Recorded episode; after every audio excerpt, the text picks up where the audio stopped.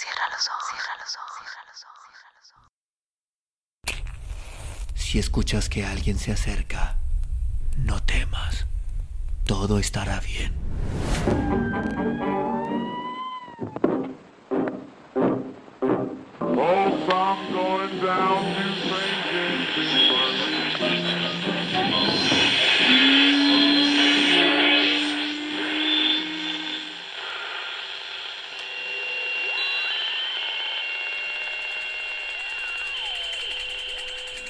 Estás escuchando, Crónica, Crónica Lunares, el lugar, el lugar donde, donde entra por tus entra por tus oídos. Bienvenido. ¿Quién de nosotros? Mario Benedetti. Primera parte. Miguel. 1. Solo hoy, al quinto día, puedo decir que no estoy seguro. El martes, sin embargo, cuando fui al puerto a despedir a Alicia, estaba convencido de que era esta la mejor solución. En rigor, es lo que siempre quise, que ella enfrentara sus remordimientos, su enfermiza demora en lo que pudo haber sido, su nostalgia de otro pasado y por ende de otro presente. No tengo rencores, no puedo tenerlos ni para ella ni para Lucas, pero quiero vivir tranquilo, sin esa suerte de fantasma que asiste a mi trabajo, a mis comidas, a mi descanso. De noche después de la cena, cuando hablamos de mi oficina, de los chicos, de la nueva sirvienta, sé que ella piensa en el lugar de este podría estar Lucas, aquí, a mi lado, y no habría por qué hablar. La verdad es que ella y él siempre fueron muy semejantes, estuvieron juntos en sus intereses por las cosas, aun cuando discutían agresivamente, aun cuando se agazapaban en largos silencios y actuaban siguiendo esa espontánea coincidencia que a todos los otros, los objetos, los amigos del mundo, nos dejaran fuera, sin pretensiones.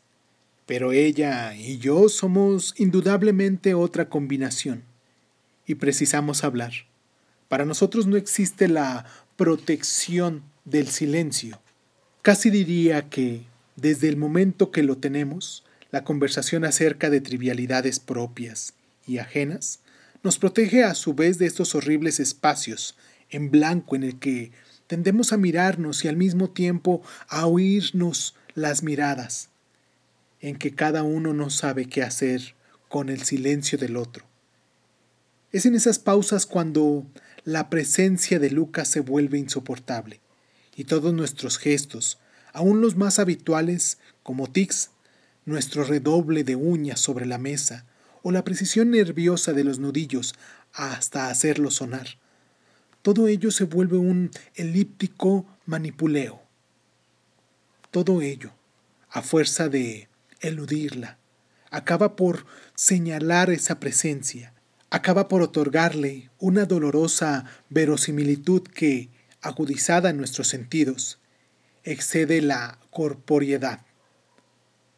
Cuando miro a Adelita o a Martín jugando tranquilamente sobre la alfombra, y ella también los mira, y ve, como yo, una sombra de vulgaridad que desprestigia sus caritas casi perfectas, sé que ella especula más o menos conscientemente acerca de la luz exterior, del toque intelectual que tendrían esos rostros si fueran hijos de Lucas en vez de míos. No obstante, a mí me gusta la vulgaridad de mis hijos. Me gusta que no reciten poemas que no entienden, que no hagan preguntas sobre cuanto no puede importarles, que solo les conmueva lo inmediato, que para ellos aún no hayan adquirido vigencia ni la muerte, ni el espíritu, ni las formas estilizadas de la emoción. Serán prácticos, groseros, Martín especialmente, en el peor de los casos, pero no cursis, no pregonadamente originales y eso me satisface, aunque reconozca toda la torpeza, toda la cobardía de esta tímida, inocua venganza. 2. Lo peor de todo es que no siento odio. El odio sería para mí una salvación, y a veces lo echo de menos como una antípoda de felicidad. Pero ellos se han portado tan correctamente, han establecido de común e inconsciente acuerdo un código tan juicioso de sus renuncias que de mi parte instalarme en el odio sería el modo más fácil de convertirme a los ojos de ambos en algo irremediablemente odioso, tan irremediablemente y tan odioso como si ellos se enfrentaran sonriendo y me dijeran, te hemos puesto los cuernos. Creo poder aspirar a que si alguna vez se acuestan juntos, yo haya quedado al margen mucho antes, tal vez como ellos aspiran. Estoy seguro a que si alguna vez no puede ni aguantarlos ni aguantarme, diga que se acabó, sencillamente, sin caer en la tontería de discutirlo. Mientras tanto, esto representa, aunque no lo parezca, un equilibrio. Alicia otorga mansamente, cuidadosamente la atención y las caricias que le exigimos. Los niños y yo, que es como si hubiéramos prefabricado este vínculo, como si ella nos hubiese adoptado a los niños y a mí, y ahora no supiese en dónde ni a quién dejarnos. Y como trata de hacer menos ostentible el esfuerzo que le cuesta su naturalidad, yo se lo agradezco y ella agradece mi agradecimiento.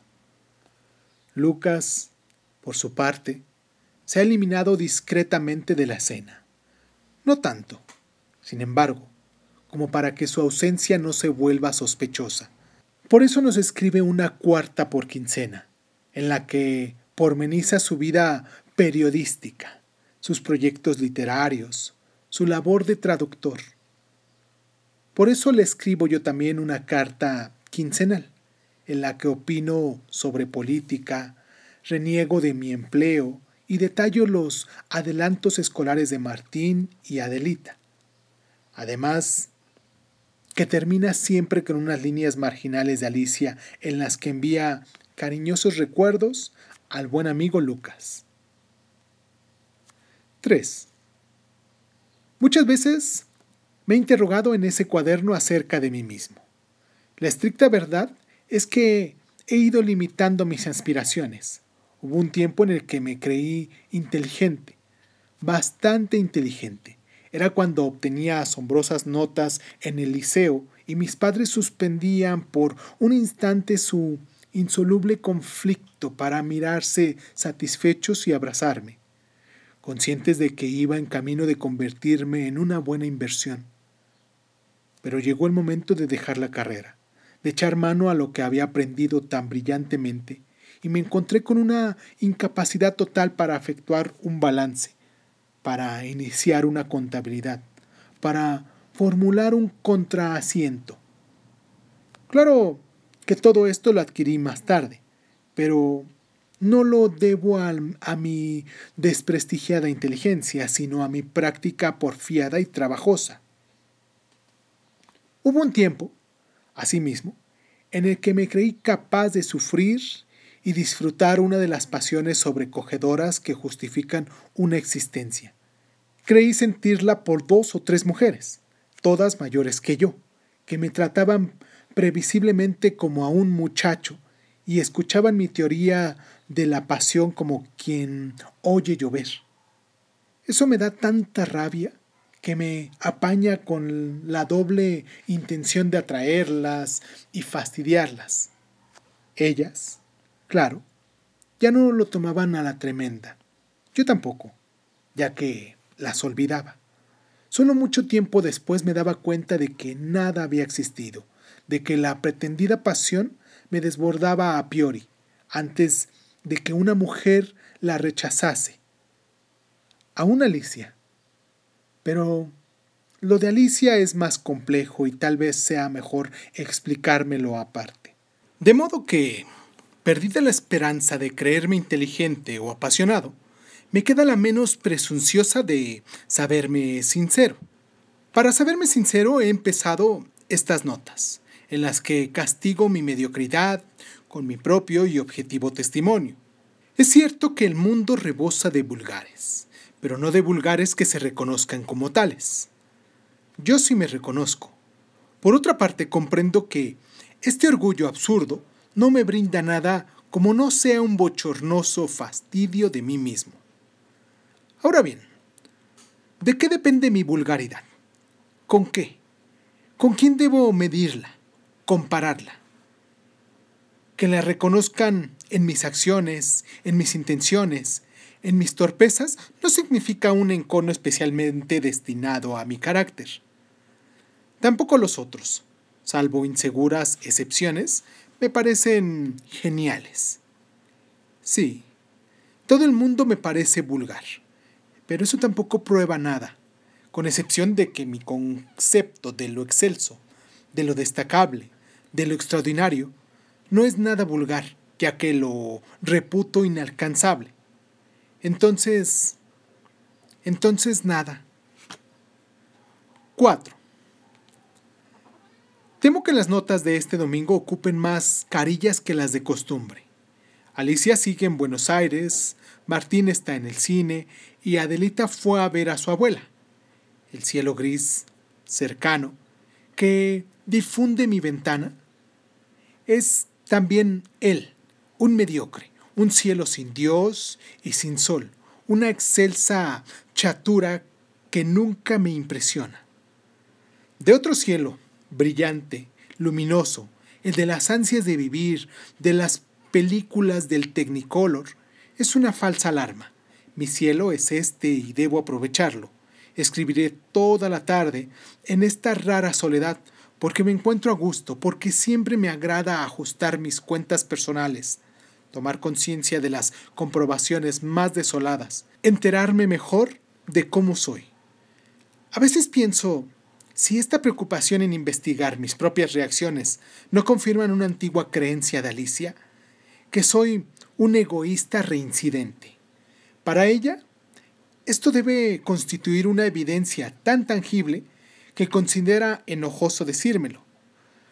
Admiro su tacto, siempre lo he admirado, y francamente no sé si preferiría que ella me insultara, que me gritara hasta provocar en sí misma, junto con el pretexto de las lágrimas, la liberación de tantos reproches y tantos perdones. Después de todo, qué curioso, qué extraño sería para nosotros otro, otro tipo de vida, con discusiones, llantos, estallidos.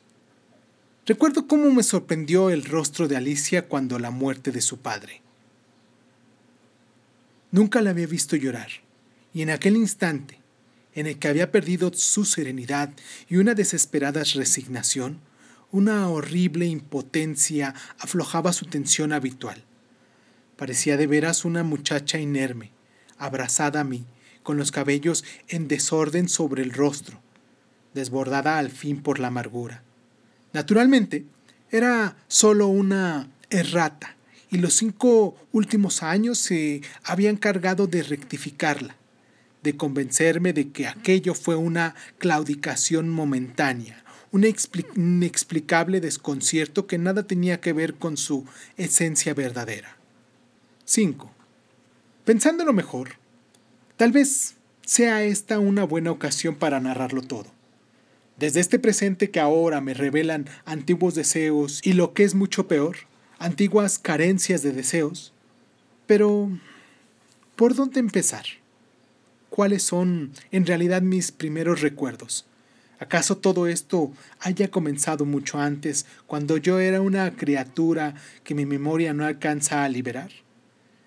Siento profunda envidia de ese niño, encasillado en, en un terrible olvido, perdido para siempre, aunque ahora me lo muestren en conmovedoras fotografías jugando con el perro o inmovilizado en un traje radiante de marinero o abrazado furiosamente a un oso, una prima, una silla. Siento que ahí está el secreto, en esa mirada incompatible con el hombre que ahora soy y que la que está presente además de una tremenda inocencia, es decir, de toda la ignorancia disponible, otra actitud para sufrir la vida? ¿Qué otro puede haber sido? Sé que estas interrogaciones no me llevarán a nada, pero creo sinceramente, aún sin saber a ciencia cierta por qué, que lo único que excede en mí la vulgaridad es justamente eso que puede ser y que no soy. La mera posibilidad, aunque sea, en mi caso, una posibilidad frustrada, alcanza para dar otro tono a la vida corriente. No deja de ser curioso que yo sea irracionalmente, en el que pude haber sido mejor y que a la vez eso baste para amargarme y conformarme. Para mí significa una especie de morosa frucción de imaginar las probables prolongaciones de ciertas dudas del pasado y figurarme cómo habría sido este presente si en tal o cual instante yo me hubiera decidido por otro rumbo. Pero, ¿existe realmente ese otro rumbo? En realidad solo existe la dirección que tomamos. Lo que pude haber sido ya no vale. Nadie acepta esa moneda. Yo tampoco. 6. El primer recuerdo que poseo de mí mismo no es el de un testigo silencioso frente a las disputas de mis padres.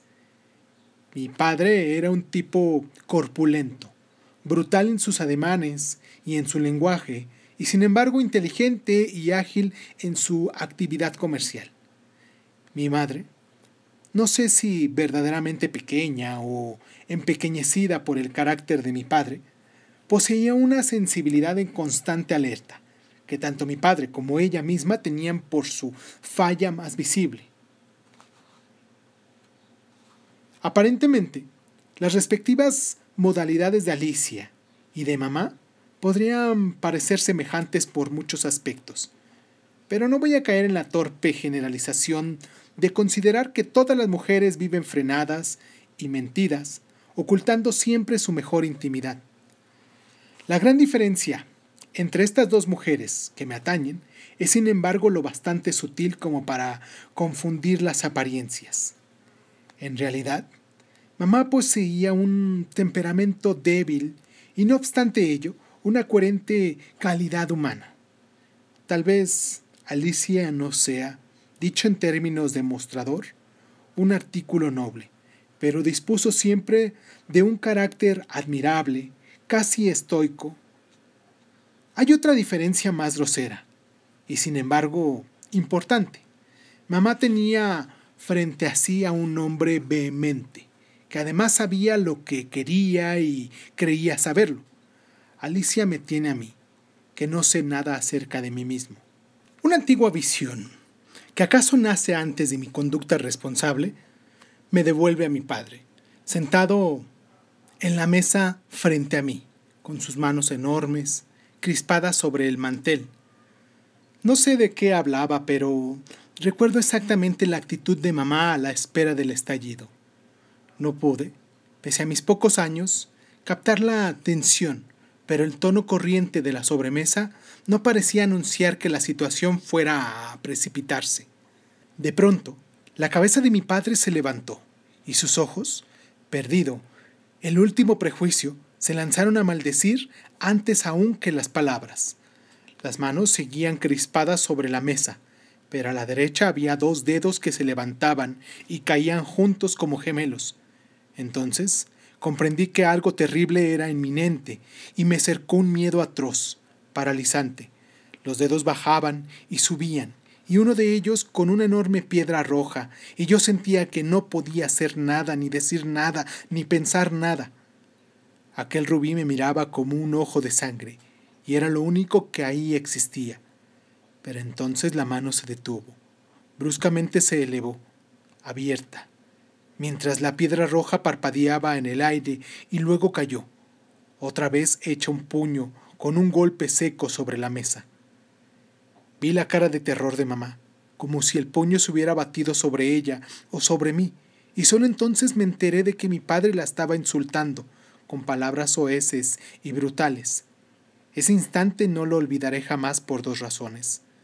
La sensación de que en ese momento yo no existía para mi padre, y la certeza tan profunda como inexplicable de que él tenía razón en insultar a mi madre.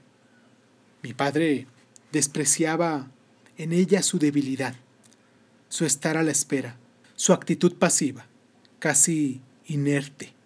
Diríase que mi padre arremetía contra ella para probar y provocar sus defensas, pero ella se quedaba sin voz, sin conciencia de sí misma, paralizada también por el terror. Toda mi familia y parte de mi adolescencia constituyeron una prolongación de esa escena. Mi padre avasallando a mi madre, mi madre vencida de antemano, yo como acorralado testigo que nadie tenía en cuenta. Sin embargo, el verdadero conflicto estaba en mí, porque comprendía que compartía con igual intensidad las razones de mi padre y el terror de mamá. 7. Muchas veces, después de la muerte de ambos, me he preguntado hasta dónde los quise o pretendí quererlos, pero nunca he podido ver claro, así como en las relaciones entre hombre y mujer, la pasión, la simple atracción sexual, desvirtúan, confunden y trastornan el verdadero afecto. Las relaciones entre un hijo y sus padres son corrientes deformadas por una incómoda sensación de dependencia, por una irremediable distancia generacional en la adecuada apreciación de las cosas, por la jactanciosa experiencia de una de las partes y la no menos jactanciosa inexperiencia de la otra. De modo que puedo equivocarme, y con toda seguridad me estoy equivocando, en el análisis de esta zona de mi afecto.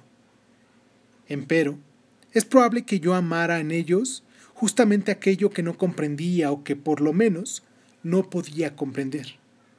Es decir, mi padre, su lucidez para captar el lado conveniente de cualquier situación, su segura agilidad en tomar las decisiones más riesgosas.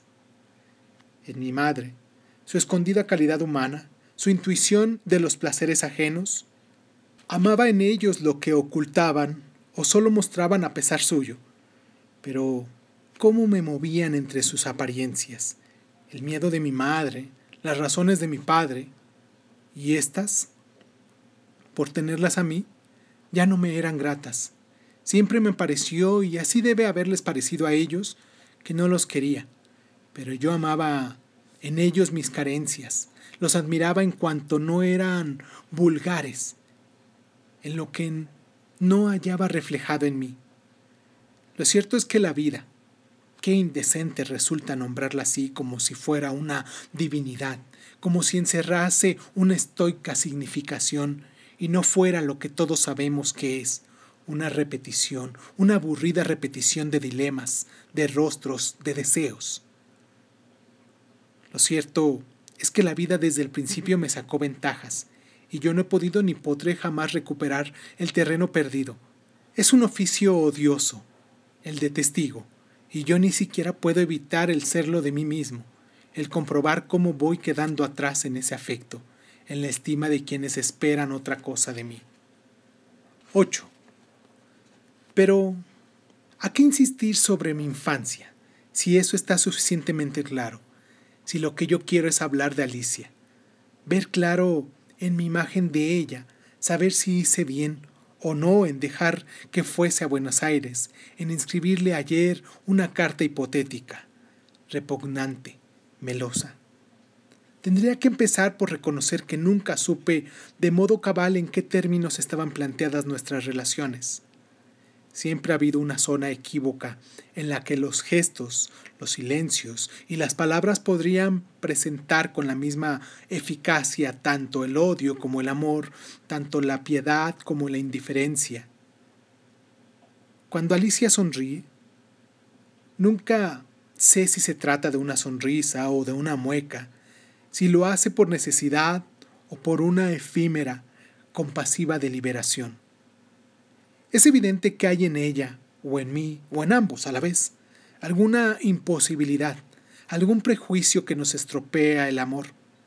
Porque aunque yo siempre haya estado en falta conmigo mismo, aunque siempre haya afrontado la vida con preocupación o con desgano, hubo un tiempo en el que me gustaba la amargura, en el que por lo menos apreciaba los contrastes complementarios, como si se tratase de colores y se prestaran recíprocamente su sinsentido.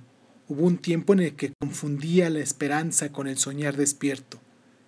Esa aquienescencia, esa macedumbre, bien podría tomarse por alegría. ¿Y acaso justifican mi fama de entonces? Un muchacho que la sabe vivir, un jaranero, que hoy en día me parece un fabuloso recuerdo. En esa edad absurda, la aparición de Alicia con su rostro vejatoriamente cuerdo me ofreció al menos una parodia de salvación. Aún no sé cómo ella, la más pequeña, podía respirar entre aquellos gandules de cuarto año que ostentaban como un rito su jocunda grosería, su encarnizada constelación de granos. El primer día, sin embargo, fue la suya la primera voz compacta que respondió al bedel. Simultáneamente me enteré de su nombre, de su voz imperceptiblemente ronca y su tolerante, simpático desprecio, antes aún de verla de frente, y cuando solo podía distinguir sus hombros en tensión, su nuca asegurada entre regordetes negros. Esa misma tarde, en el último recreo, me la acerqué y nos dijimos los nombres. 9. ¿Qué queda de esa Alicia anterior a Lucas que caminaba conmigo doce cuadras, dando y recibiendo confesiones triviales, secretos menores, intrigas de clase? Esos regresos del liceo constituyen mi sola aproximación a la bonanza, la única posteridad de mi historia. Diariamente veníamos en zigzag, en un rodeo impremeditadamente cómplice, a fin de eludir el espionaje familiar. En dos esquinas, yo tenía el derecho de ayudarla a cruzar tomándole apenas el brazo, y solo en raras ocasiones tratábamos con pinzas el tema de amor, a propósito de otros. Pero si bien nos prohibíamos ese diálogo insulso, repetido, esa especie de besuqueo verbal de los enamorados, en cambio merodeábamos sin escrúpulos por sus lindes, ahí donde están siempre disponibles el pasado ufanamente abolido, la forzosa incomprensión de los padres, lo que se cavila antes de dormir, y el futuro, el futuro recóndito, insoldable, desesperadamente improvisado. Es claro que durante ese conato de felicidad incurrí en engaños, en trampas ingenuas que yo mismo me preparaba. Le relataba a Alicia con lujo de detalles la habilidad comercial de mi padre, pero callaba religiosamente toda frecuencia de mis terrores de niño, tan cercanos aún que me estremecían. Me burlaba, eso sí, con ostentosa ternura, de la indesclinable aprehensión de mamá, pero eludía referirme a su obstinada bondad que nunca pedía nada de nadie. Es cierto que en esa transformación jugaba al alegre, al optimista, pero nunca dejó de envilecerme una irremediable sensación de hastío. Era una falsa posteridad la que me hacía reír, emocionarme, gritar a veces. Y aunque ahora sea cada vez más consciente de esa impostura, debo reconocer que entonces era bueno quedarse en la cima anterior a la casa de Alicia, viendo cómo ella se alejaba sola, y esperar que, diez metros antes de los grandes balcones de mármol, se diera vuelta para cerrar fuertemente los ojos, a modo de saludo, en candorosa clave. 10. Pero todo era una falsa prosperidad. Apareció Lucas, y desde el primer encuentro supe dos cosas que pasaron a ser resortes vitales de mi futuro de entonces, que jamás podría llegar a aborrecerle y que sin embargo su presencia iba de algún modo a perturbar mi vida y resolver mi vergüenza. Lucas ingresó en la clase a mediados del año, de manera que asistía con irregularidad, pues de todos modos, habría perdido su condición de reglamentado. Yo sabía cuánto me exponía y sin embargo no pude eludir su desviada amistad. Éramos, tal vez lo seamos aún, de un parecido físico que sorprendía. Durante mucho tiempo, la clase entera nos atribuyó un parentesco cualquiera y hoy todavía no falta algún distraído o condiscípulo de ese entonces que, al saludarme de paso en la calle, me pregunta mecánicamente por mi primo. Pero Lucas y yo conocíamos bien nuestras diferencias, sobre todo yo, que me sentía deprimido por su franqueza casi chocante.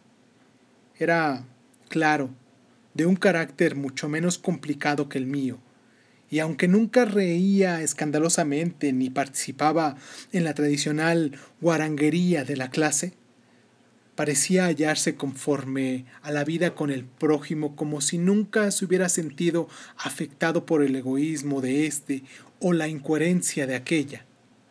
Jamás he podido convencerme de que Lucas no sea capaz de ver y sentir las cosas como en realidad son, y esto me ha llevado alguna vez a atribuir su franqueza, paradójicamente, a un grado infrecuente de hipocresía, de doblez. Pero, como por otra parte, no puedo admitir honestamente que las cosas solo deban ser como yo las veo, sino que por el contrario, tanto sus impresiones como las mías pueden estar ingenuamente basadas en apariencias, o sea, la parte hipócrita de la realidad. Debí y debo quedarme con el Lucas que veo, el Lucas sincero, de una palabra, de una pieza, en el que siempre rebotó cualquier intento mío de desvirtuarlo, de hacerle decir lo que no quería, de hacerle admitir lo que no esperaba. Lucas no fue nunca un conversador brillante, era más bien un brillante silencioso. Uno se desgastaba frente a su rostro impasible y equívoco. Uno decía frente a él cuánto debía y cuánto no, y su silencio, que no parecía obstinado sino natural, como si no hubiera palabras de agregar cuando escuchaba, era tremendamente provocativo. Uno hablaba más y más, porque era preciso romper ese silencio, porque era una suerte de tarea sagrada, de ineludible misión, el provocar de algún modo un comentario de su padre. Cuando éste llegaba, uno se arrepentía de haberlo entregado todo a borbotones y sólo entonces advertía su inefable sinsentido. 11. No fue tarea fácil lograr que Alicia simpatizara con Lucas.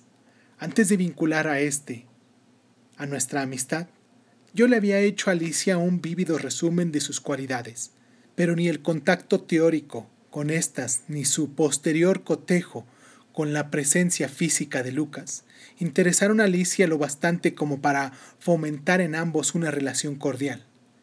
Ella estaba siempre de acuerdo conmigo y en desacuerdo con Lucas. Sus choques eran a veces tan violentos que solo por razones de educación no desembocaban en el insulto. Fue precisamente asistiendo a estas discusiones como empecé a confirmar lo que vagamente temía. Era evidente que uno y otra experimentaban el mismo placer al enfrentarse a alguien de su misma clase, de calidad e impulsos semejantes. En apariencia, ambos reservaban para mí sus mejores términos de amistad. Lucas tenía siempre disponible una afectuosa sonrisa para estimular mis comentarios.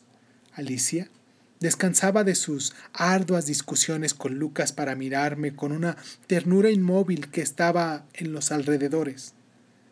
Ni aún entonces me engañaban, solo en los alrededores del amor. Era visible que ambos me querían, que me eran fieles y seguirían siéndolo. De eso estaba seguro. Ellos, en cambio, no se querían, se necesitaban, y la situación terminaba por humillar el amor y la amistad que me inspiraban. Yo sabía que era ahí su testigo y que ellos también lo sabían y me valoraban como tal. Pero lo peor era, sin embargo, que no podía atribuirles culpa alguna, desde que yo mismo me reconocí como secundario y conscientemente vegetaba a su sombra. Los martes y los viernes Lucas no asistía a clase y yo cumplía como siempre mi caminata con Alicia, pero ya no me era posible recuperar el atractivo que esos regresos habían tenido para mí, de que apareciera Lucas. Entonces había creído que asistía a la mejor expresión del carácter de Alicia, pero recién ahora Sabía cuánto podía dar, hasta dónde era capaz de llegar su apasionada atención, y por eso la solicitud demasiado visible con que ella acogía mis palabras tenía necesariamente que parecerme una atención distraída, de segunda mano, que me conformaba pese a que no podía pretender otra cosa. Los sábados de noche salía con Lucas, íbamos al cine o al teatro, y después nos quedábamos hasta muy tarde en el café. No se me había borrado ni su delgada figura de entonces, ni su modo peculiar de aplastarse el pelo, ni las raídas solapas de su sobre todo. Hablábamos muy poco. A veces nos pasábamos largos ratos sin decir palabra, cada uno consigo mismo, mirando solamente hacia otras mesas cuando algún desaforado reía con escándalo o hacía la calle cuando pasaba alguna mujer que valía la pena. Confieso que para mí esas noches eran insustituibles, pero experimentaba con él la misma sensación que con Alicia. Estaba claro que Lucas venía a cumplir su deber de amistad, especialmente porque intuía cuánto significaba para mí su presencia, aunque ésta se hallase reducida a un silencio tolerante y opaco. No recuerdo que abandonara en alguna ocasión su actividad de simpatía hacia mí, pero tampoco recuerdo que se exaltara, que su rostro se animara como cuando enfrentaba a Alicia.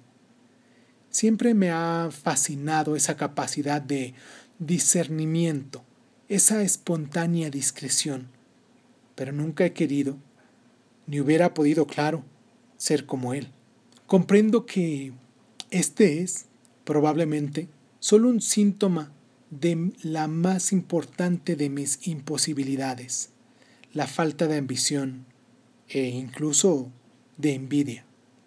En el envidioso existe una voluntad, una actitud de esfuerzo, o en el peor de los casos, de capricho, que indirectamente lo hace culto, laborioso, incansable. La envidia es el único vicio que se alimenta de virtudes, que vive gracias a ellas, pero yo nunca he poseído ese don maravilloso. El éxito de otros me han afectado con frecuencia.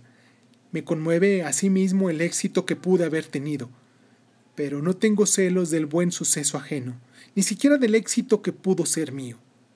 Me golpea, y duramente, como comprobación de mi papel secundario. Nada más que eso. 12.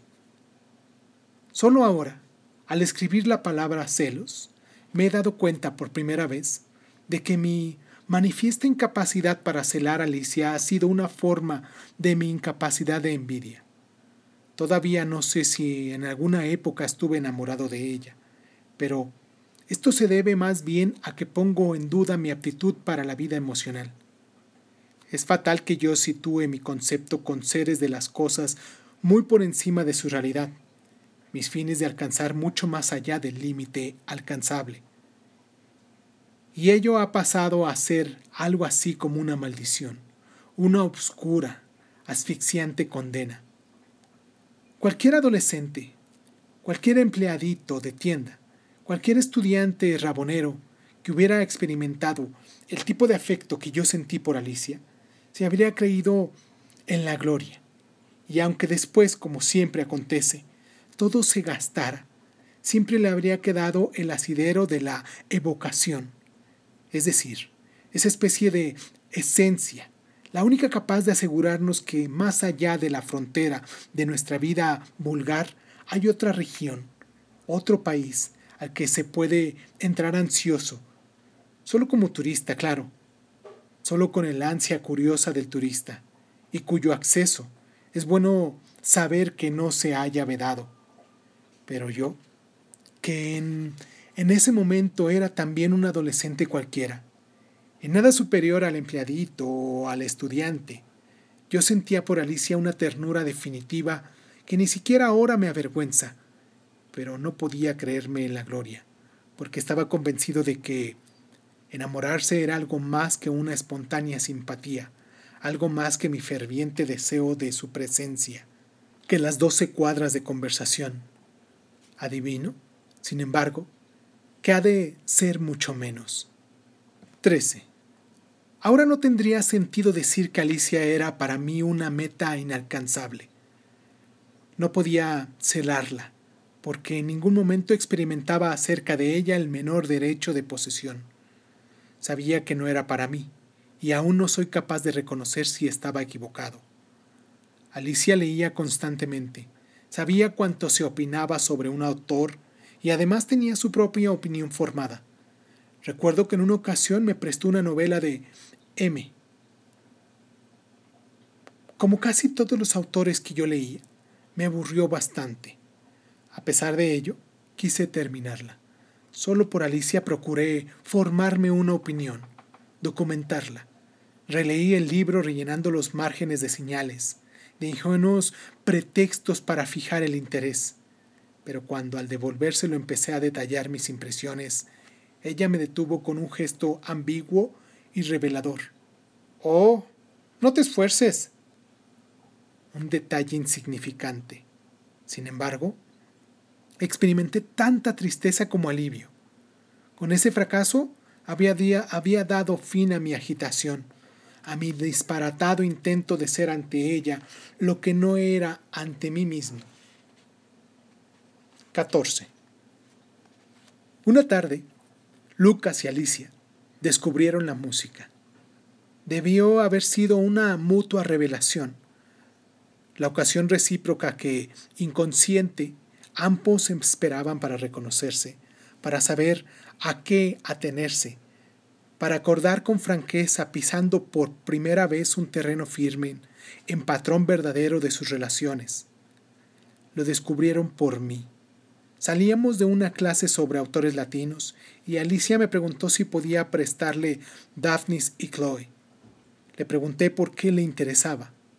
En realidad, dijo, no me interesa. No conozco la obra. Simplemente quiero saber qué pudo atraer a Ravel. Ese nombre halló a Lucas completamente desprevenido. Su rostro se disternió sin reserva, con la expresión temerosa y feliz de quien no puede admitir la aventura que cae del cielo. ¿Rabel? preguntó, como si hubiera asegurado.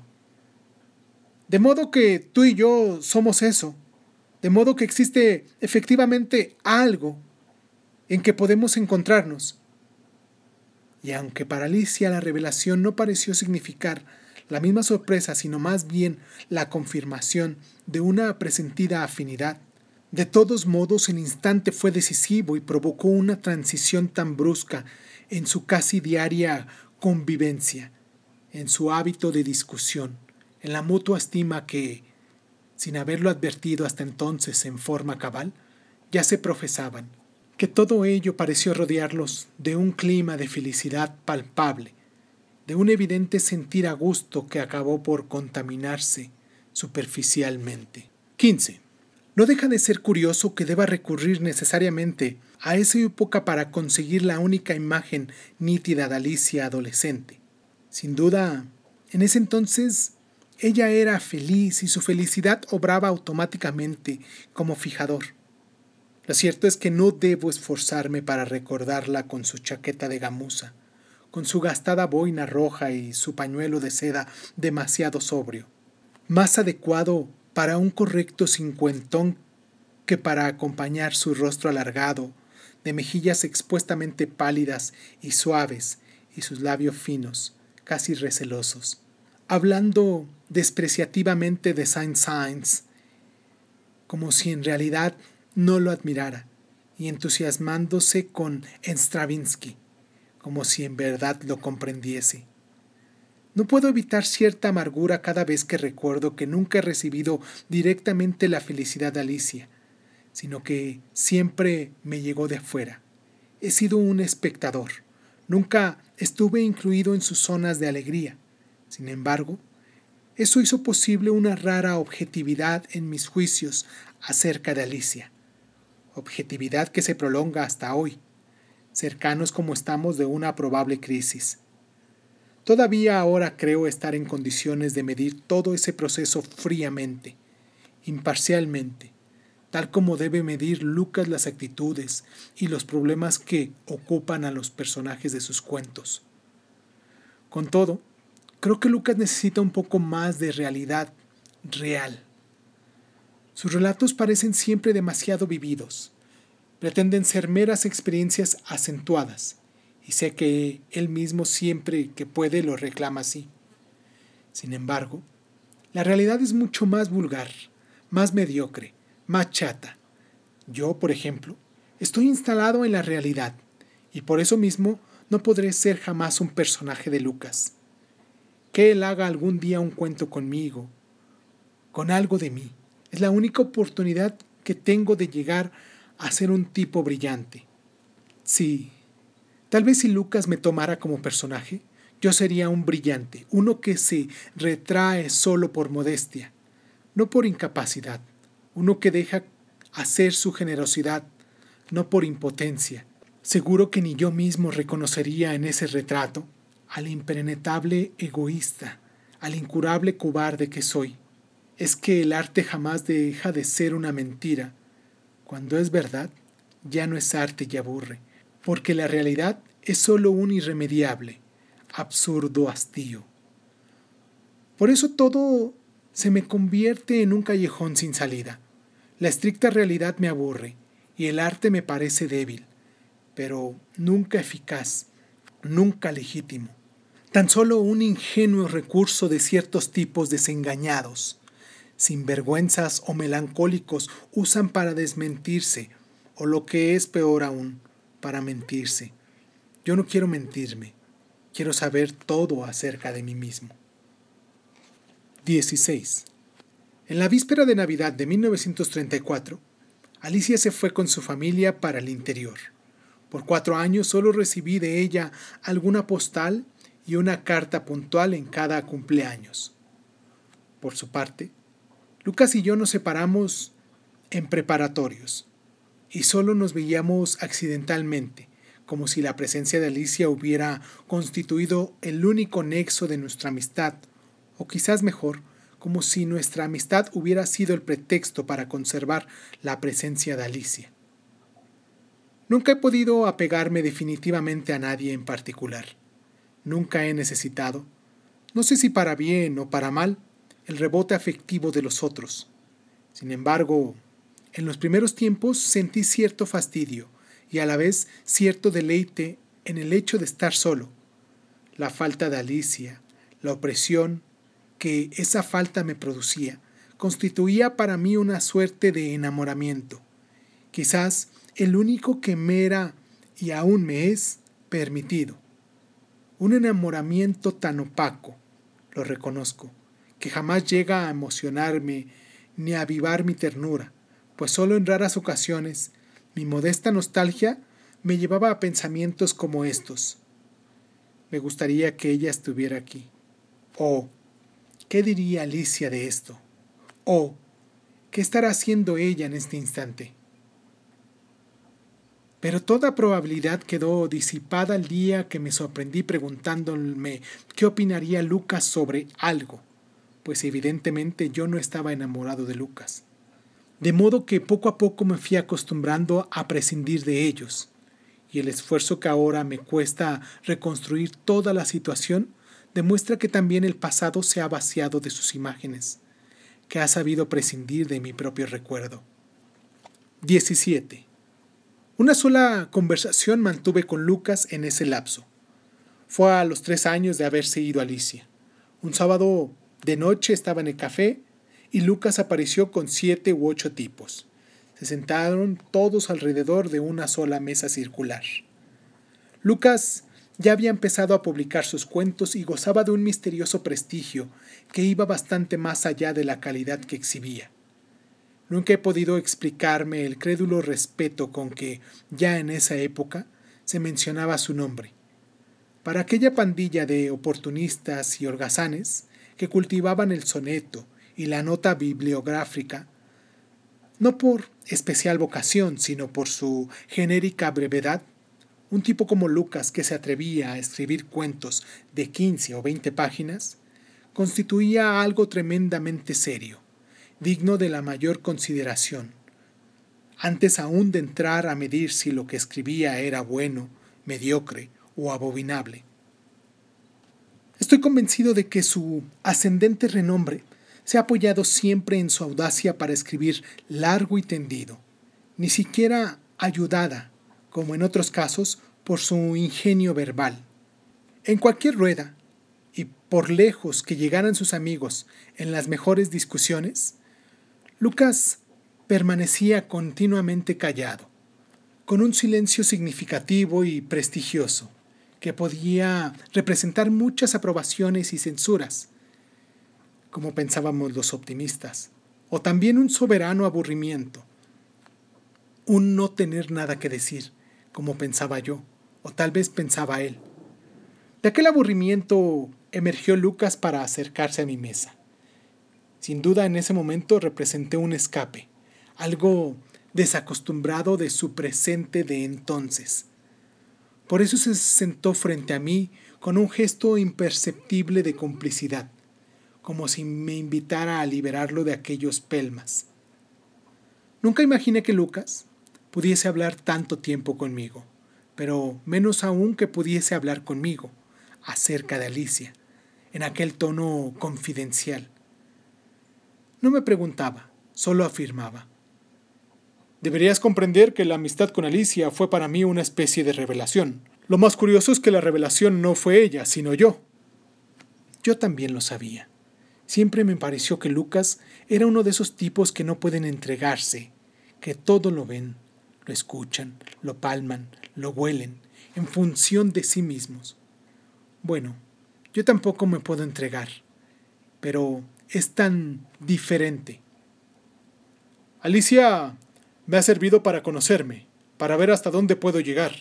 Generalmente guardo silencio. ¿Acaso te hayas preguntado por qué? La verdad es que no tengo nada que decir. De todas las cosas que escucho, nada hay que me provoque, nada hay que me empuje a intervenir. Ahora mismo estoy hablándote y lo hago porque me lo he propuesto así, porque me gusta haber hallado a alguien que conoce a Alicia, pero no por ti, no por el diálogo que podríamos mantener, porque demasiado sé cuánto me puedes decir, cuánto puedes dar de ti mismo, y francamente no me interesas. No precisaba decírmelo. Yo también estuve siempre enterado de que no le intereso.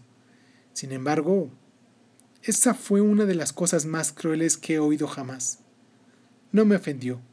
Ni Lucas ni Alicia pudieron ofenderme nunca.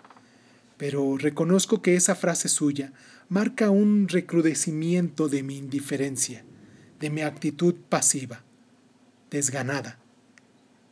Estoy seguro de que si Lucas lo dijo así, tan brutalmente, fue debido tan solo por su falta de práctica en la conversación, a su escasa familiaridad con ciertos trucos, con ciertos efugios que los hábiles conversadores emplean para decir lo más insultante en lengua de máxima cortesía. De modo que no fue la frase concreta lo que me rozó, sino la verdad que ella encerraba. Nos mentimos, nos, adulamos tan implícitamente. Cualquier verdad nos provoca siempre un tremendo escorsor nos saca fuera de tiempo y del clima en el que sin pena ni gloria vegetamos. Con Alicia, en cambio, sucedía lo contrario, y lo contrario era algo insólito para mí. Ella y cuanto dice siempre me han provocado. Jamás he sentido que mi inteligencia se estirara tanto. Di tanto de sí como cuando precisaba dar una urgente respuesta a alguna de sus agudezas. Ese es el único estímulo que uno precisa. Recuerdo haberle preguntado si eso significaba que la quería. Ya me he interrogado al respecto, dijo. Nunca podría decirle nada nuevo, nunca podría interesar a nadie. Y francamente, no puedo saberlo. De dos cosas estoy seguro. Me interesa y la necesito. Lo demás, no sé hasta qué punto puede importar. El regreso de Alicia en julio de 1939 fue ignorado por mí hasta fin de año.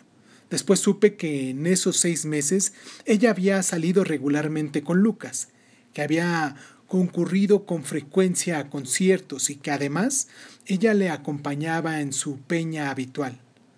Nada de eso me sorprendía. Siempre me ha enorgullecido haber sido el primero en descubrir que Lucas y Alicia estaban hechos de la misma materia. Aún hoy, en tan diferentes circunstancias, sigo creyendo lo mismo. Ellos, en cambio, se han obstinado en equivocarse, en no admitir esa atracción recíproca. Admito que en esa época tiene su inesperado origen la mayor debilidad de mi vida, la más lamentable de mis claudicaciones. Solo puedo invocar en mi descargo mi absoluto convencimiento de las relaciones entre Lucas y Alicia, que eran cada vez más estrechas y constituían desde ya una unión virtual. Alguna vez oí hablar, por amigos suyos más que los míos, de este vínculo que todos inquietaba.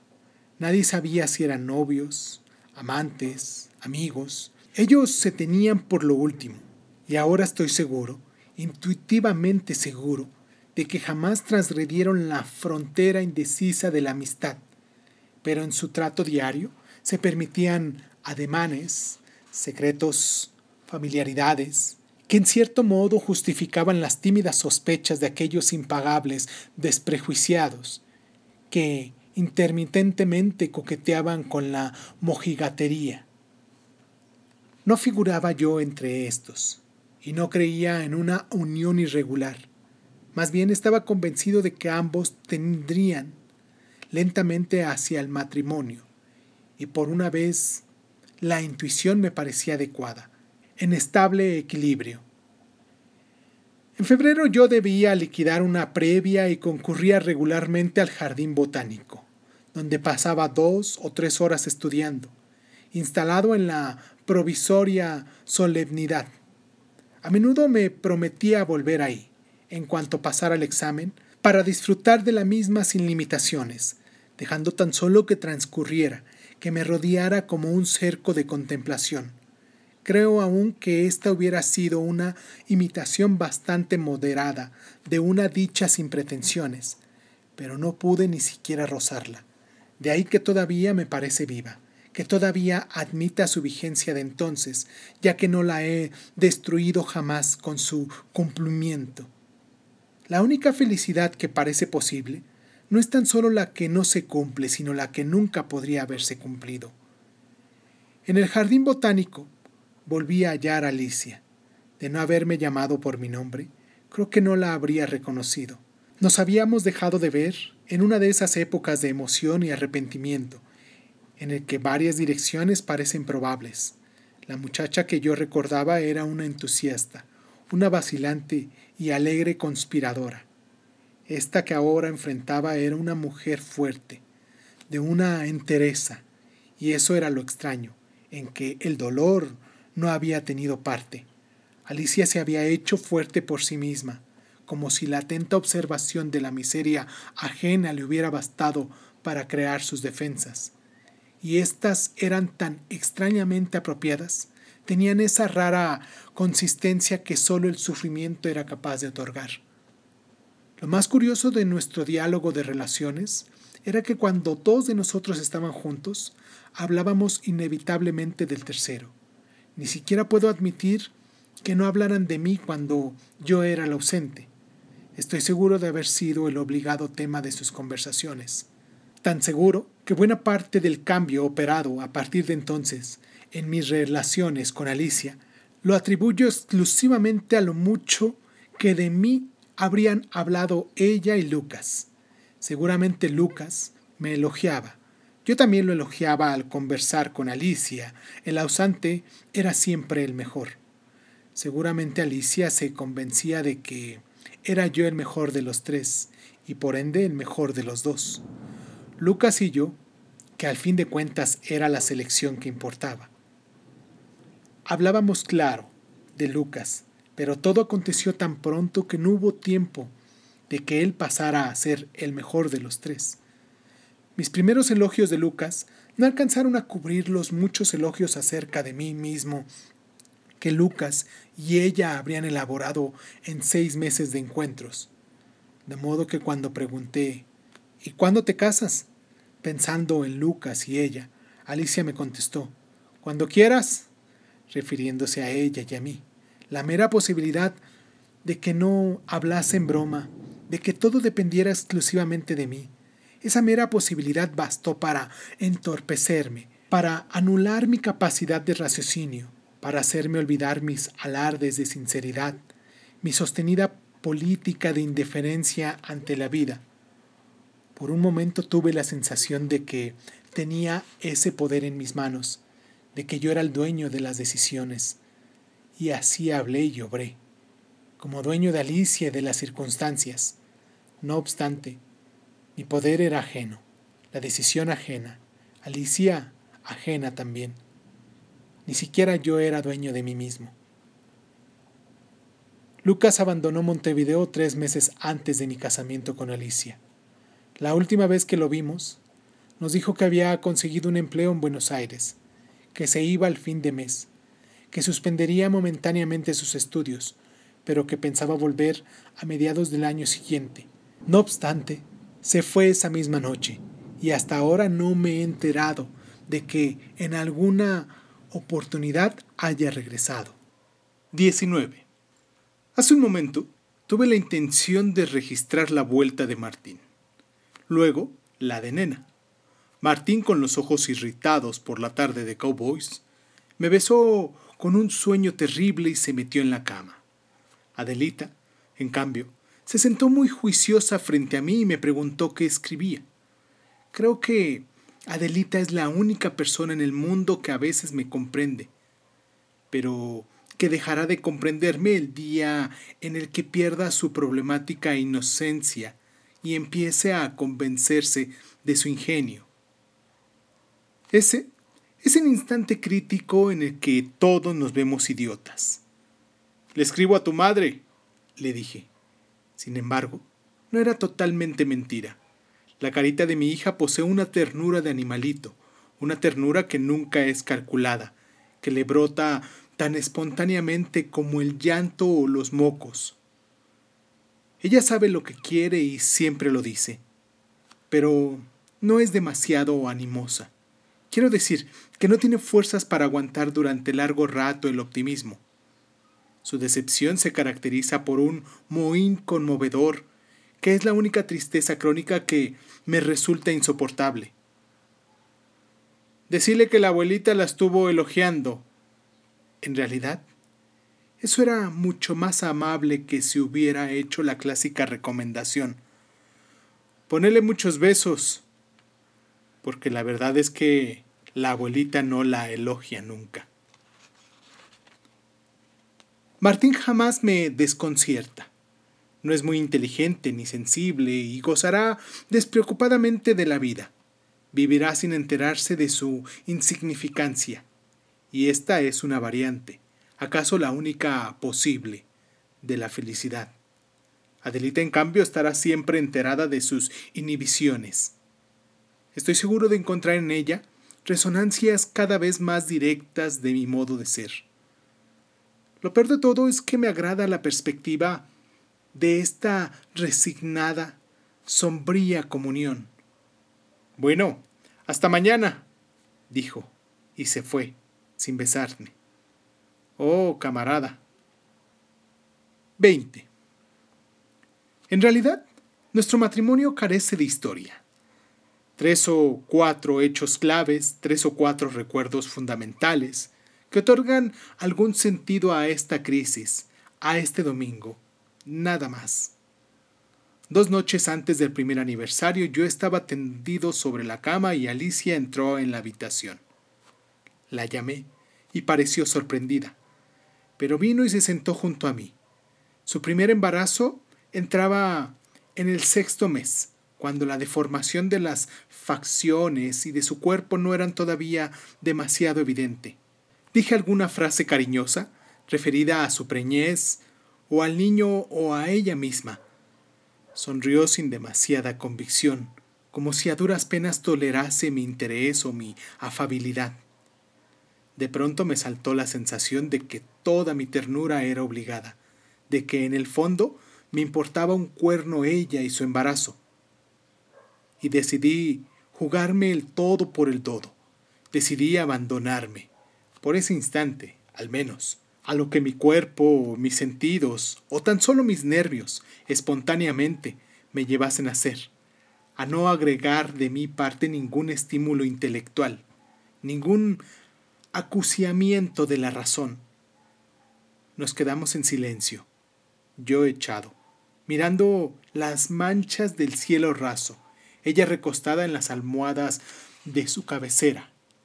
No la miraba, pero de algún modo era consciente de que ya no sonreía, de que me contemplaba como si yo fuera una foto de un álbum, como se mira a un rostro que fue algo importante y ya no lo es, o desapareció simplemente de nuestro destino, pero que todavía sirve para recordar alguna lección ya prescrita y sin gracia. Su inmovilidad no era agresiva, constituía solo la repentina obtención de una inútil, tardía lucidez. No cabía refugiarse en la angustia, porque todo estaba claro. Yo no me movía, ni la cabeza, ni el brazo, ni un solo dedo. Ninguna parte de mi cuerpo pugnaba por acercarme a esa mujer que sin embargo estaba en el camino de adquirir la dignidad un poco cursi y conmovedora de madre de mis hijos. Estuve a punto de decírselo, estuve a punto de ejercer una tímida crueldad, pero me di cuenta a tiempo de que tampoco eso iba a ser un éxito. Y entonces se cerró el círculo y volví a mi cobardía a esa cobardía de palabras amables, de gestos cariñosos, de marido cabal. Pero cuando empecé a pasar mis dedos por entre el pelo de Alicia, y ella recuperó la antigua sonrisa sin convicción, a modo de problemática defensa, yo había descubierto que mi ternura era forzada, constantemente reconstruida sobre la vana posibilidad de un amor que no podía corresponderme y que, por lo demás, en ningún momento recibía. 21. El segundo recuerdo fundamental viene a propósito de la fiebre tifoidea de Adelita, cuando acababa de cumplir los cinco años. Reconozco que esa vez estuve cerca de la desesperación. Es cierto que bebí más de lo aconsejable. Es cierto que esa noche cuando parecía que aquel agobiado cuerpecito no iba a resistir más, infligí las normas corrientes de la resignación. Hablé largo y sin sentido, gemí y maldije de todo y de todos.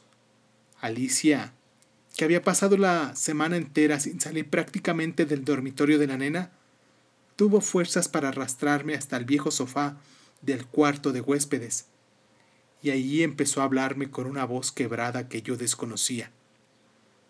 No hablaba de nuestra hija, ni de mí, ni de sí misma. Decía cosas sencillas acerca del destino, de la muerte, de la desesperación. En cualquier otra oportunidad, ahora mismo quizás, todos esos lugares comunes servirían tan solo para fastidiarme, pero en aquel momento nada mejor me podía acontecer. Para quien no tiene religión, no existe una intensidad especial del abatimiento. Fíjate que toda la vida está abatida, que toda la vida es desesperación. La casa estaba silenciosa. No se oía más ruido que el de los tranvías lejanos y el lechero chirriante de la farmacia, como en todas las otras noches, buenas y malas. Verdaderamente nada había cambiado. Adelita muriéndose y yo desesperado. Éramos tan solo la confirmación de que el mundo era un callejón sin salida, una trampa sin código, un excesivo y bárbaro caos. El único consuelo es entrar en el caos, volverse caótico también, decía Alicia. Levanté los ojos. Solo en ese instante reconocí mis palabras. Eran mis palabras de siempre las que ella pronunciaba Recién entonces comprendí cuántas veces la había cansado con mis ordinarios, estériles axiomas. Ahora se vengaba consolándome y estaba naturalmente, en su derecho.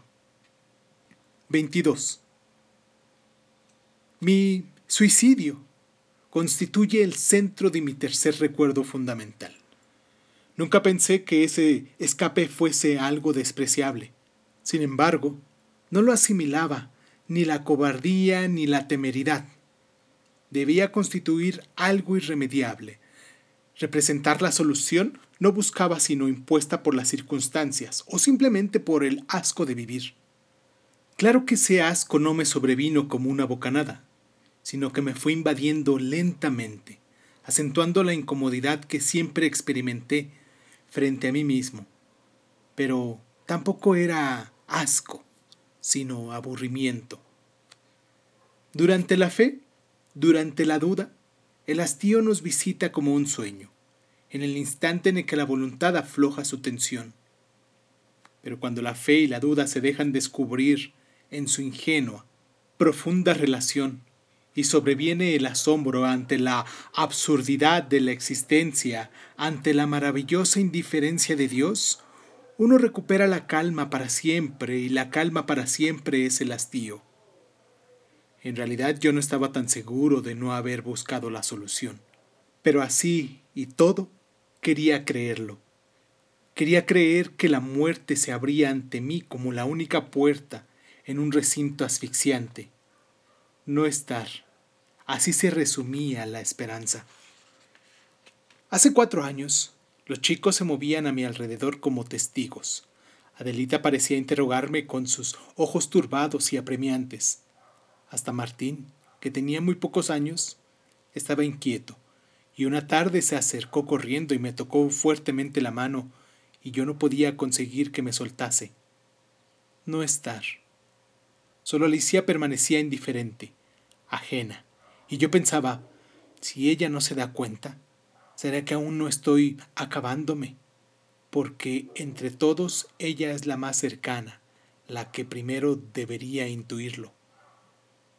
Sin embargo, me hallé de pronto haciendo los preparativos, los groseros, inevitables preparativos que consisten en preferir el cianuro al revólver el lunes al viernes, y que hicieron que me sintiese más ridículo que nunca, como si hasta mi muerte hubiera estado condenada a la cursilería y a la mediocridad. Llegué a convencerme de que no pasaría del lunes, pero el sábado, a la hora de la siesta, sobrevino la crisis. Primero me sorprendí tratando de establecer por qué había fijado el lunes y no otro cualquier día. Durante una larga media hora nada se me aclaró. Después de todo, me resultaba divertido investigar en esas circunstancias la raíz de mis preferencias. Pero de pronto empecé a dudar y finalmente desemboqué en una evidencia tan estúpida como reveladora. Había elegido el lunes para poder ir el domingo al estadio. Entonces, lo único notable era que esa estupidez me revelaba una obscura voluntad de supervivencia. Pero se me ocurrió ponerme a prueba de otro modo.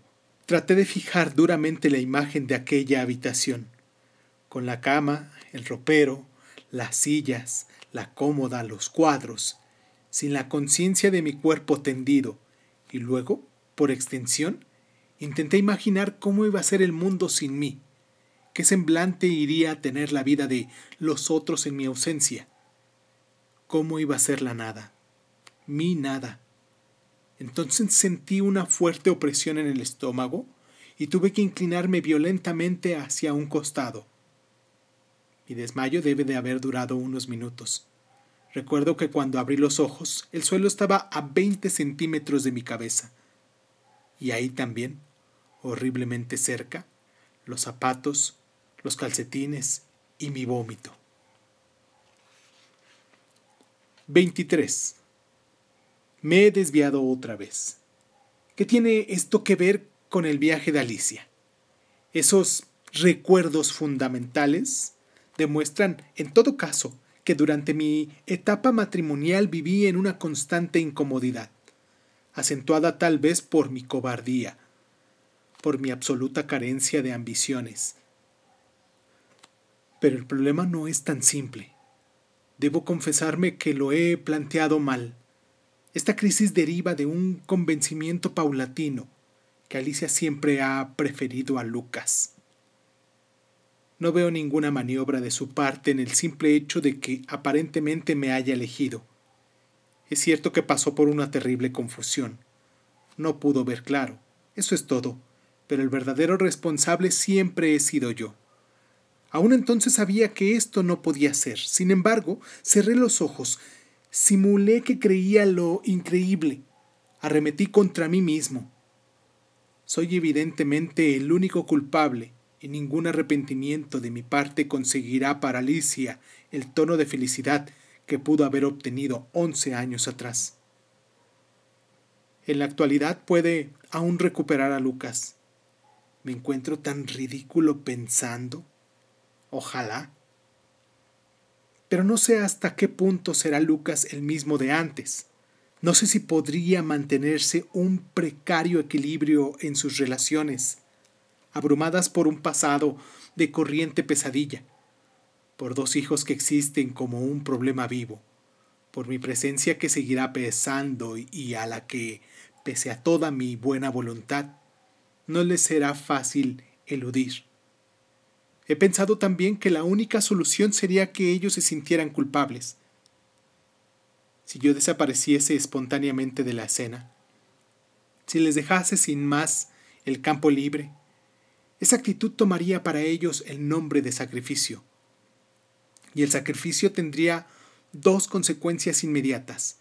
Por una parte, cierto matiz de arrepentimiento y la gratitud contribuiría a idealizar mi figura, a exagerar el significado de mi renuncia.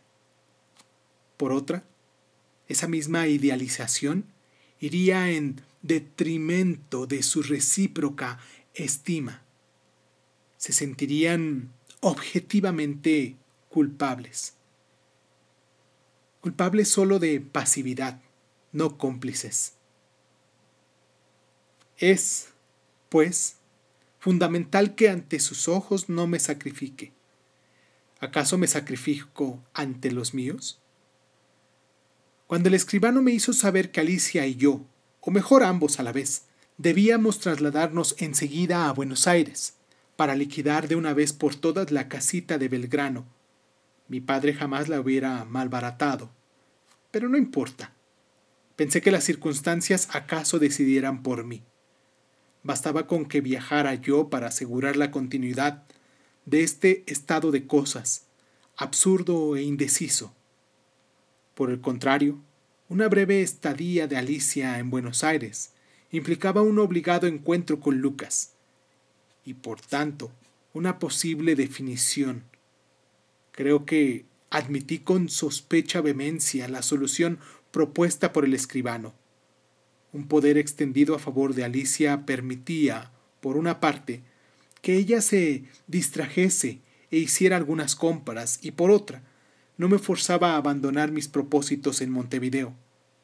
Pero, así como me dejé tentar por esa ocasión única e, inesperada, estoy seguro que de mí no hubiera partido jamás la iniciativa de provocar un encuentro de Lucas con Alicia. No sé si aún he procedido bien pero tal vez sea este el único modo de no sacrificarme frente a ellos y sobre todo de saber hasta qué punto continúan necesitándose. He enviado a Lucas un recado pueril, claro que sin recomendar a Alicia que lo busque especialmente. Pienso ahora que este encuentro habrá estado rodeado de muy particulares circunstancias. Once años en blanco, deseos primero reprimidos, y luego definitivamente desechados, etc. Y es muy probable que haya provocado en ellos un estallido emocional que mi ausencia no habrá alcanzado a evitar. Entonces, sí se sentirán culpables, subjetivamente culpables, y sobre todo cómplices, culpables con un papel activo, común a ambos. Evidentemente solo la complicidad puede salvarlos en vez de sentir gratitud y arrepentimiento, experimentarán, en el mejor de los casos, un poco de desprecio. Se referirán a mí como al pobre Miguel y cambiarán algún guiño alegre cuando comenten mis once años de inercia. En definitiva, creo que hice bien en dejar que fuese Alicia sin mí. Creo que hice bien en escribirlo todo. Son las once de la noche y los ojos me arden. Estoy satisfecho, sin embargo. He realizado mi único principio, ser el más sincero de los mediocres, el único consciente de su vulgaridad. 24. Hace una hora y media dejé de escribir, convencido de que lo había dicho todo. Sin embargo, he releído línea a línea cuanto escribí este domingo. Y... Ah, ¿cómo pude ser tan cretino? No he mencionado a Teresa ni una sola vez. Mas no es solo esto. He concluido pomposamente mi larga lamentación con un alarde estúpido de sinceridad. Pero estoy escribiendo para mí mismo, para ser más claro, para ser consciente. ¿O acaso alimento cierta esperanza que no me atrevo a confesarme de que alguien recorra alguna vez este cuaderno y todo mi relato tienda por eso a ser una tardía justificación, una defensa ante ese posible ignorado lector? Recuerdo la repugnancia que me produjo hace ya muchos años, la lectura del diario de María Vasquilsef, desde el momento en el que, sin confesárselo en forma explícita, es decir, manteniendo las apariencias del diario íntimo, deja de escribir para sí misma y empieza a anotar para la posteridad. ¿Estaré falseando yo también mi retrato íntimo? La verdad estricta acerca de mí mismo ¿A quién pretendo engañar? ¿A qué posteridad? Después de todo, mis relaciones con Teresa no son inconfesables. Debería avergonzarme mucho menos a un vínculo así, con una mujer primaria, elemental, que goza, razona y actúa en función de su cuerpo, que está hecha del más legítimo, del más puro sexo, que mi unión oficial con Alicia. Alicia y yo hemos perdido la gracia, hemos perdido esa ceguera virtual que concede el amor cuando nos inaugura. Hace ya demasiado tiempo que somos lúcidos y desgraciados. Sumergirme en la existencia de Teresa, instalarme cada cuatro o cinco días en su pequeño apartamento de la calle Mercedes, significa aproximadamente una liberación, una liberación grosera, claro, pero sin duda la única que merezco, la única que puedo disfrutar. Lo cierto es que cuando veo, desde el sillón imitación Bergeré, la actividad que despliega Teresa para hacer un plato especial a mi gusto, o cuando recorro palmo a palmo su cuerpo franco, sincero, sé que poseo toda la Teresa posible, que ella es eso y nada más. No sé por qué, pero me siento paternal e importante, y mis caricias son aproximadamente una concesión. La verdad es que así me veo protegido contra mí mismo, contra mi cobardía, contra mi miedo. Siempre que alguien me ha convencido de que mi palabra vale por sí misma, de que mis actitudes pueden influir, no he podido sustraerme a una clara sensación de bienestar. Es prodigioso el efecto que me ha que me produce hallar que algunas personas dependen de mí y vive atenta a mis reacciones, pendiente de mis consejos. En cambio, Alicia no depende de mí, es decir, depende solo en cuanto se relaciona con sus limitaciones, pero dentro de las fronteras que le impone este vínculo, ella vive su propia existencia, en la que no intervengo. El mayor y único reproche que le hago es, pues, esa horrible ajenidad a que me condena, esa convicción de que, en el último rigor, nada tengo que ver con ella. Con Teresa sí tengo que ver, pero, claro, no me satisface. No puedo dejar de unir mentalmente a Alicia con mi concepto acerca del mundo.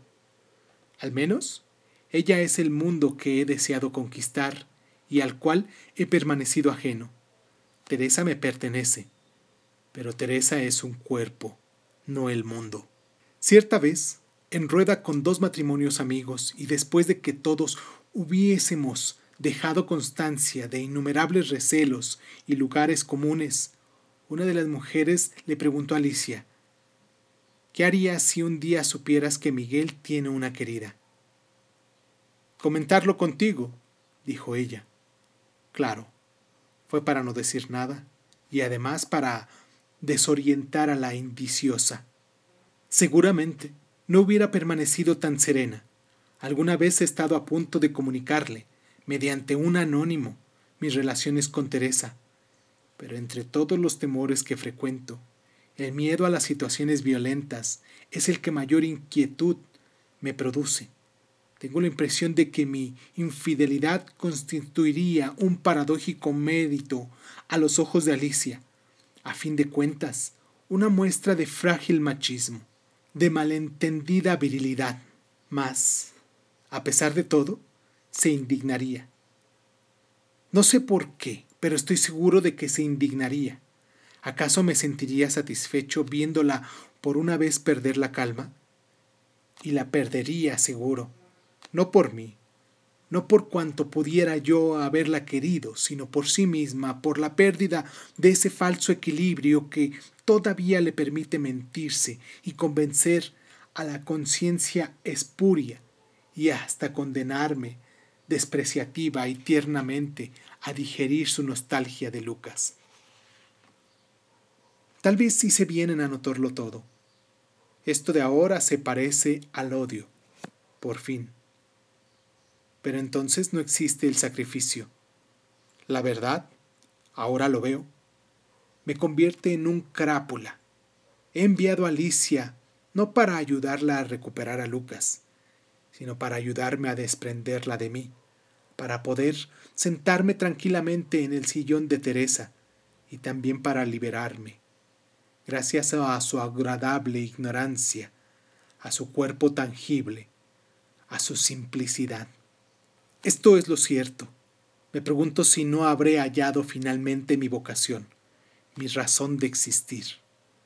Porque soy el primero en asombrarme. No me incomoda sentirme cretino.